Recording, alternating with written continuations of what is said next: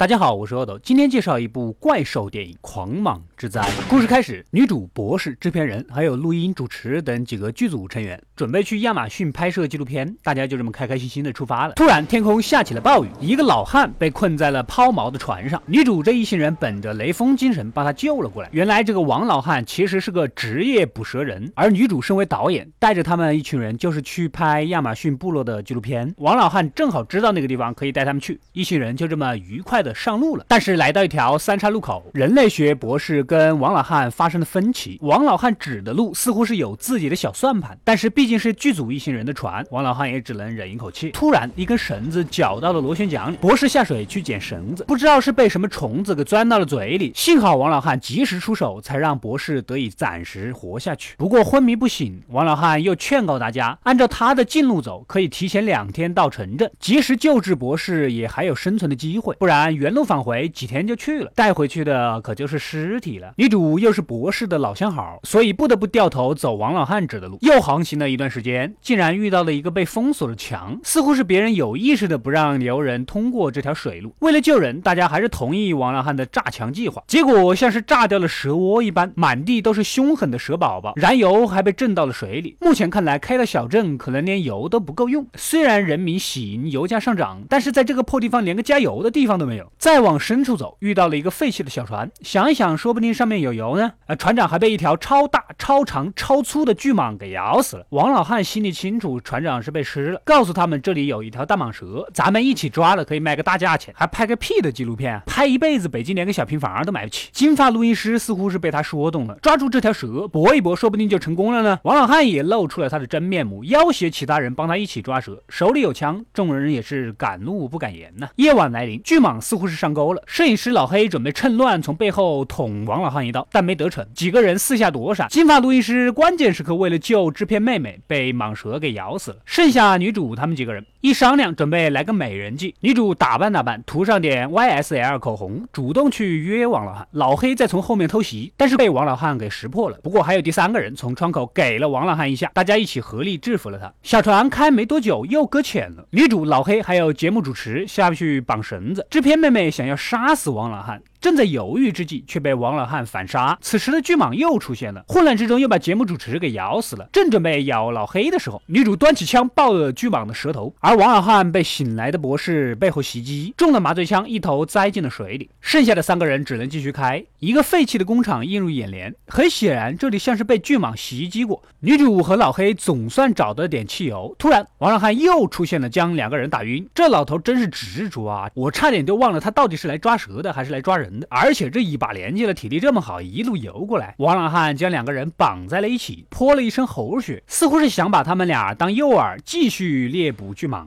有些好事者肯定就要问了：刚才的巨蟒不是死了吗？啊，这是另外一条，打死的那个是橙色的，这个是红色的。王老汉的网根本就锁不住巨蟒，最后王老汉还被巨蟒给吞了。女主和老黑挣脱了，分开逃跑。原来这里就是巨蟒的老巢，估计这一个是公蛇，一个是母蛇。女主钻进了烟囱里，老黑点燃了汽油桶，就在女主爬出的那一刻，整个烟囱爆炸了，巨蟒穿上串子。撒上点孜然，就又可以食用了。回到船上，博士又醒了过来，两人紧紧的相拥到了一起。博士这部戏片酬拿的还真是舒服啊。此时不远处划来了一群不穿衣服的人，这不就是他们苦苦想要拍摄的那个亚马逊赤裸天团吗？故事到这里就结束了。这个电影拍摄于一九九七年，你们也看到了，这蛇的特效在十九年前就已经是这个样子，皮肤像真的一样，确实让人叹为观止。剧里的王老汉，你们可能眼熟，但不知道他是谁。他是一九七九。九年第五十一届奥斯卡影帝，一生中获得的奖实在是太多了，但是你们还是不太熟，好吧？我给你们说个熟的吧，安吉丽娜·朱莉就是他的亲生女儿。快快订阅及关注“恶斗过来了”，获取更多的电影推荐。我们下期再见。